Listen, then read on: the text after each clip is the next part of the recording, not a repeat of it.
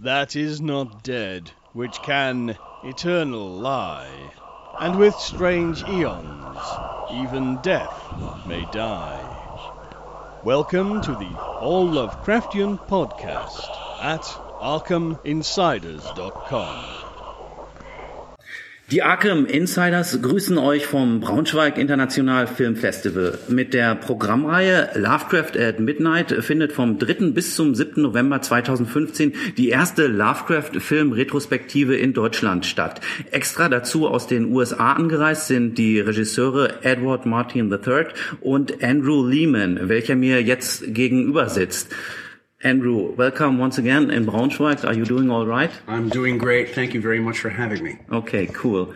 Andrew Leman is a true all-rounder. Lovecraft fans, of course, know him and his associate Sean Branney for the world-celebrated movies The Call of Cthulhu 2005 and The Whisperer in Darkness 2011. Both movies are part of the Lovecraft at Midnight program here at the Braunschweig Film Festival. However, one more Lovecraft movie must be mentioned, and that's a student film, The Testimony of Ah. Randolph Carter, shot as early as 1987 on a home VHS tape deck. Besides, Andrew Leman is involved in numerous projects of the H.P. Lovecraft Historical Society, of which he is also a founding member. To cut a long story short, Mr. Leman is or has been working as a screenwriter, producer, director, property designer, production designer, graphic and type designer, doll maker, fossil preparator, voice artist, actor. Okay, what else, Andrew? What's missing in this list? Uh, insane asylum patient, is, I think, is the only thing we've left out of that list. Okay. Yeah, since I've already mentioned some of your talents, please tell the audience where does all this creativity creativity come from? What kind of formal training in the creative field did you receive, and how much is self-educated? Uh, I would have to give a lot of the credit for my creativity to my mother and father. My mom uh, was a stay at home mom in the 1950s and decided she wanted to start a magazine for quilt makers. Um, when I was three years old, she founded a publishing company and started doing a monthly quilt magazine. So I grew up surrounded by uh, talented, ambitious people who wanted to publish and create artwork and uh, write and I absorbed all those lessons from you know from toddlerhood on. Um, I watched her and my father build a successful publishing company, and they. Uh, I have six siblings who are very talented, interesting, creative people.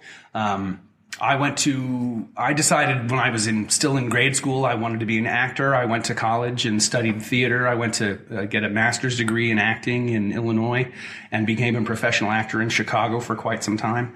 Um, that's where I also started volunteering at the at the Field Museum of Natural History in Chicago, and because I had some ability as a sculptor, they put me in, uh, gave me a job preparing f- fossils, which which is kind of like sculpture in inside this rock there's a fossil and you have to get rid of the rock and not break the fossil. So it's kind of like you know sculpting uh, except with needles instead of chisels. Um, uh, yeah so between formal studies in theater and uh, just generally being raised in a creative atmosphere i, uh, I picked up a few things here and there Okay, uh, by the way, um, the blanket on which Professor Wilmarth is um, lying in Henry Akeley's house is is that a kilt? That quilt? is that is a genuine antique quilt from my mother's collection. Oh, it was from the ni- it was an actual actual 1930s scrap quilt. Wow, super. okay. Um, the stories of the late H.P. Lovecraft from the mid 1920s until 1936 are regarded by most people uh, as his best works. While it seems obvious to set one's hand to the Call of Cthulhu, just because Cthulhu nowadays is the chief monster, The Whisperer in Darkness seems to be a special choice. So, can you remember why you were especially choosing this story? Uh, Sean and I, my collaborator in in all things Lovecraftian has been Sean Branney. We met in, in high school doing a play, and we've been friends and, and collaborators ever since. Um, the Mi-Go are have long been some of our sort of favorite creatures in the Lovecraft mythos.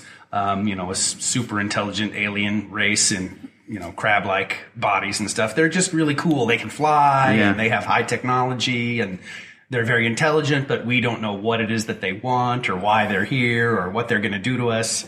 We just know it's scary. Um, after we had done the Call of Cthulhu, the idea behind which was, you know, to make that movie the way we imagined it might have been made in Lovecraft's own lifetime as a silent picture. We knew the next one we wanted to do was a, a talkie, a movie with sound, and the I mean, it's right there in the title, The Whisperer in Darkness. That whole, you know, the the thought of sound is is is integral to that particular story. So because we've always loved Amigo, and because of the sound aspects, and because we thought we could do something interesting with the, the sort of missing third act, uh, that was sort of the main reasons why that came to the top of our list of, Okay. of projects to do next. Yeah, for everyone who um, has seen the movie, it's quite clear, I think, because especially the Mi-Gos are perfectly well crafted. They just look great. Thank you. we had fun doing those. The old, they were supposed to originally they were going to be all done in traditional stop motion animation. Oh. And we had the, a very talented guy in Portland, Oregon, named Sven Bonnichsen, who uh, engineered the stop motion armature. It's a gorgeous work of art and miniature hardware. But by the time we got to that point of the production, we knew that it would take another year to do it all using traditional stop motion. So we, we very regretfully had to abandon the, the original plan to do stop motion. But um, we were going to do it that way. And I still have the armature sitting Oh. on a shelf at the shop to, to prove it. There are some alterations in your movie that we don't find in the story. For example, the vivid discussion between Professor Wilmarth and Charles Fort about the things going on in the Vermont Hills. This idea, I think, really was a lucky pull, especially since you provide a magnificent Charles Fort. It also adds a funny, funny note to the film. Although Fort, the expert for paranormal phenomena, is mentioned in the original story, when did you know you would let him actually perform in the movie? And was it clear right from the start that you would play the character? Uh, I, I think the idea of including Fort as a character with lines to say was was present from our earliest thinking about doing it as a movie. Uh, you know, he's a great foil character for Wilmarth. It's a great way to get some explication, uh, some um, uh, exposition out there.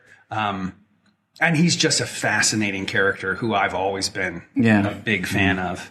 Um, one reason it took so long to write the script was that I insisted on reading everything Charles Fort ever wrote before trying to write a scene in which he was a character, and that took a long time. um, I, I think I forgot your question. I think it's already answered. Yeah. okay, So you are the uh, Charles Fort fan number one. I am a Charles Fort. Okay, so it was clear you have to play the character. Uh, I don't think it wasn't a foregone conclusion that I would play Fort. Um, uh, the character of the astronomer Jordan Lowell is based on the character I used to play when we did role playing games. So it's entirely possible that I would have ended up playing that astronomer character. But I think at the end, when we we did auditions for other actors to play Charles Fort, and it, at the end of that process, we just said nobody that we've auditioned would necessarily be any better. So let's put Andrew in the Charles Fort part and put him in makeup and stuff mm-hmm. Mm-hmm. and cast Jordan Lowell with somebody else. So that's how that ended up, yeah.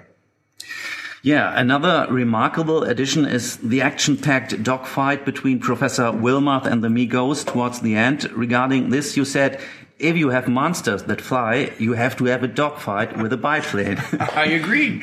I agree with me.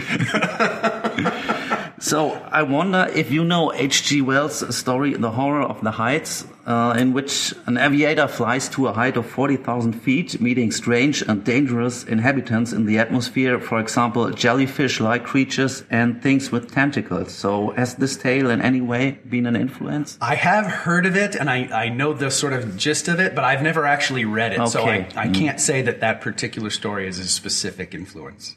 But the scene reminded me very much. Yeah, much. there's also there's a famous I don't know if it's famous, but I'm well aware of it. There's Pulp magazine cover uh, of a uh, of a hero holding onto a ladder from a zeppelin and he's fighting a gorilla in the middle of the sky. It's a great illustration, and maybe that had something to do with our decision. I don't know. I think the magazine was called Zeppelin Stories, and it was a, a pulp magazine all about exciting Zeppelin adventures. Well, it's a must read, I Yeah. think. The Call of Cthulhu has 47 minutes running time. The Whisperer in Darkness, 104 minutes. The former is a silent movie. The latter one, a sound film. So far, so good. What was the main challenge in making The Whisperer regarding the props, the scenery, or whatever? And was there something in the production process that differs totally from The Call of Cthulhu? Oh yeah, they differed totally in, in almost every way. Um, when we made the Call of Cthulhu, we didn't know. We just decided to make it. We didn't really know how we were going to make it, and it took us about eighteen months because we would we didn't have enough space or resources to build all the sets at once. We'd have to build a set. Shoot the scenes on that set, tear that set down, build the next set, shoot those scenes, tear that set down. So it took a long time.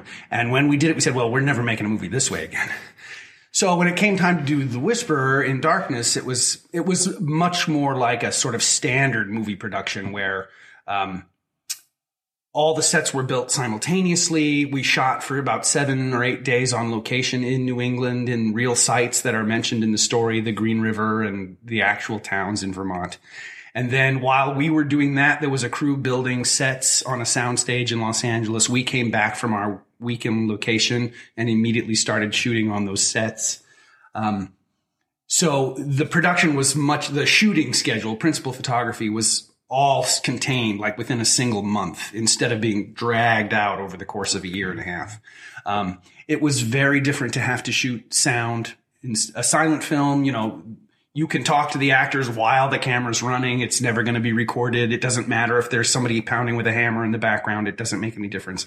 When you're shooting sound, obviously it has to be quiet. It's a, it's a whole different structure. Um, we had quite a few technical uh, challenges on Whisperer. Uh, some of the major props that that we were counting on did not come through, and I had to the, all the brain cylinders.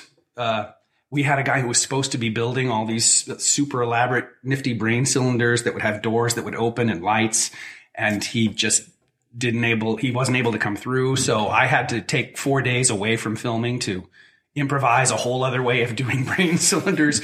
So while while Sean was on the set shooting scenes, I was back at the shop trying to build brain cylinders out of cardboard and plexiglass tubing and junk I could find. Yeah, it was crazy. So yeah, no, it was, uh, they were very, they were very different. And every time, and, and after we made Whisper, we said, well, we're never doing it that way again. So I don't know how we'll do the next one either, but it'll be different. So your approach as a filmmaker is clearly different from the Lovecraft movies of the past, like The Haunted Palace, Reanimator, or From Beyond. When you started with The Call of Cthulhu, did you have any of these films in mind, or were you strictly heading in the direction of your mythoscope setting?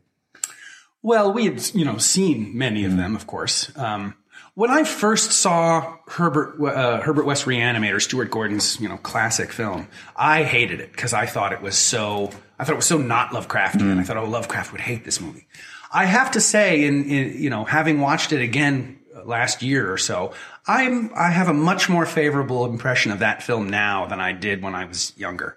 Um, you know, Stuart was doing his own thing with it, but that movie really succeeds quite well on its own terms. Yeah.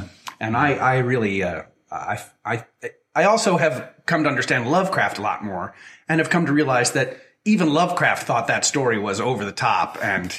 You know, even Lovecraft thought that was supposed to be funny. Yeah. So it doesn't bother me anymore that that Herbert West Reanimator is is sort of wacky and over the top. Um, but yeah, we knew from the beginning that we wanted to do our own thing as far as mythoscope goes, because our one of the things that's always really appealed to to Sean and to me about Lovecraft is the setting of the 1920s and 30s. That era between the wars, before the nuclear bomb, it was the sort of a the last age of innocence and romance.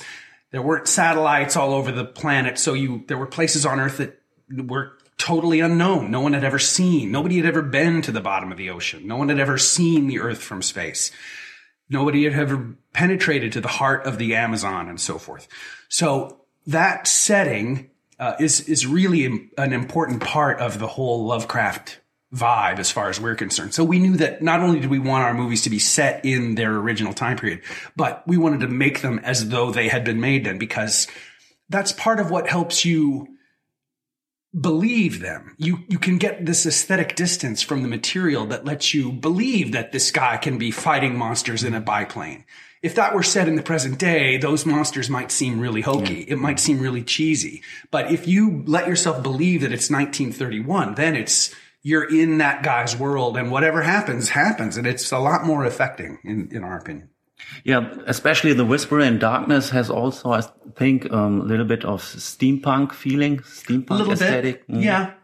Yeah, especially with some of the gizmos, those those viewers that that Jordan Lowell uses to see the photo, and and the the the gadget that lets you see the face in the brain cylinder, all that stuff. Yeah, absolutely, and also sort of Frankenstein's lab with the climbing sparks and all that thing.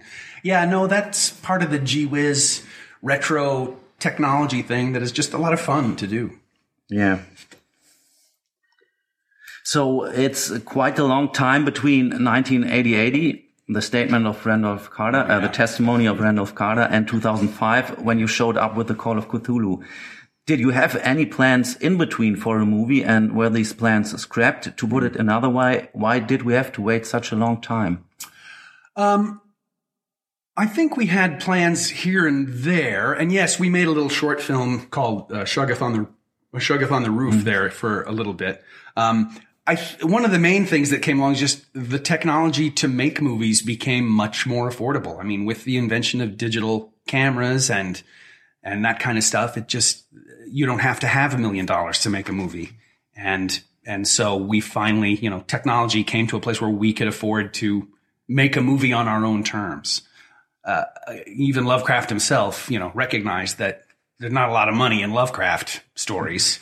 Um, so it's hard to raise the kind of money that it takes to make a, you know, professional Hollywood movie. Uh, if you're starting with Lovecraft as your source material. So just the availability of filmmaking technology was a key part in, in us being able to make them. Yeah, no, we wouldn't have been able to do it without. Another person who I have to say was key in the Call of Cthulhu and the Whisper in Darkness is David Robertson, who was our cinematographer and uh, you know associate producer. David is incredibly talented, and neither of those movies could have existed. Certainly not uh, look as good as they look if David hadn't been uh, participating. And I was lucky enough to meet David when we were both graphic designers at a prop company in Hollywood. And you know, he for both of us, it was a day job while we pursued other things. He was you know doing cinematography. I was doing Lovecraft stuff and we just happened to end up working side by side. And, and, you know, when David, when I told David about the movie you wanted to make and he said, well, I studied cinematography. I know black and white. I, I can do it. It's like, please come on board. And it was without David Robertson, neither of those movies would have gotten made. I mean, that's a big, uh, very important part of all these movies and also um, of the things you produce with the HP Lovecraft uh, Historical Society is this wonderful type design. You've got your own type foundry, ephemera, if it pronounced right. I, I pronounce it ephemera. Ephemera, okay. Ephemera is, you know, ephemera is any document that's not meant to mm. last very long, a subway ticket, a mm-hmm. calendar page. So I thought it would be clever to do e ephemera, electronic ephemera. So that's why I hem- I emphasize the e. But Yeah. Wonderful type design, really. Thank you. I have a lot. I love type design. Yeah. I always have an eye open for it, mm. and um, and uh, no, it's I don't know why I like it so much, but I do. Okay, then, a last question. Uh, would you like to tell us about your latest projects? And please, can you leave us with a glimmer of hope that there will be another classical mythoscope Lovecraft movie? Uh, I can, I, I'd be happy to leave you with a glimmer of that hope, uh, cause I, I have it too. Um, we've been in the most, uh, since we made Whisperer, we've been making a lot of these uh, dark adventure radio theater shows. Another idea to, uh, when we made Call of Cthulhu and, and, and figured out how to tell a Lovecraft story, taking away one of the senses, taking away, you know, dialogue and found that telling a story purely through visuals was very interesting. It occurred to us, well, the other popular mass media in Lovecraft's lifetime was radio. Let, what if we told a story without the pictures, just the audio? So that was sort of the impetus behind the first dark adventure radio theater show. And they've been so well received and they're so much easier than a film to make generally that we've been able to just make more of those than make more movies just because it's it's not as hard. Um, but we're just about to release the 13th episode of Dark Adventure Radio Theater. Um, we've adapted a lot of his most famous stories. We, in the last couple, we've taken some of his shorter stories and figured out a way to put them together into a feature length episode. The new one, Solstice Carol, takes three of his shorter stories and, and binds them together in this sort of Charles Dickens frame narrative. Um, and because we're us, we like to include prop documents. So all the episodes come with documents that sort of let you feel like you're part of the story. Um, we are working, we're in the development stage of a next movie. Um, Sean, Sean prohibits me from revealing to you the title of the Okay, story, I but totally it, it is a, it is one of Lovecraft's classics. Um, if we, uh, making Call of Cthulhu was hard. Making Whisper in Darkness was harder. Making the next one will be even harder than that. And it's going to be, I expect so hard that we're not going to be able to make it all by ourselves the way we've done before. So we're sort of looking to find, we, and we think we have found a, a, a company that would be interested in helping us get this next one made. So we're trying to, Sean and I are trying to whip the story into shape, uh, and, and, uh, pitch it to this, this this company. And if they like what they hear, then uh, hopefully we'll be able to move forward with it. If they don't like what they hear, we'll figure out a way to move forward with it anyway, but I don't know how. Okay. So that sounds absolutely great. Uh, for tonight, for tonight, we're looking forward for uh, the screening of the Call of Cthulhu. Yep. Where you will be attending the show, the Yep. screening, maybe giving some uh, words as an introduction. So far, Andrew, thank you very much for spending your time on the interview. Enjoy yourself while you're still in Braunschweig Thank or in you. Germany. My great pleasure. It's a beautiful city. I had the pleasure of walking around a little bit this morning. I'm going to do a little more this afternoon. It's great to be here. Okay, thank you and good luck. Thanks. That is not dead, which can eternal lie. And with strange eons, even death may die. Welcome to the All Lovecraftian podcast at ArkhamInsiders.com.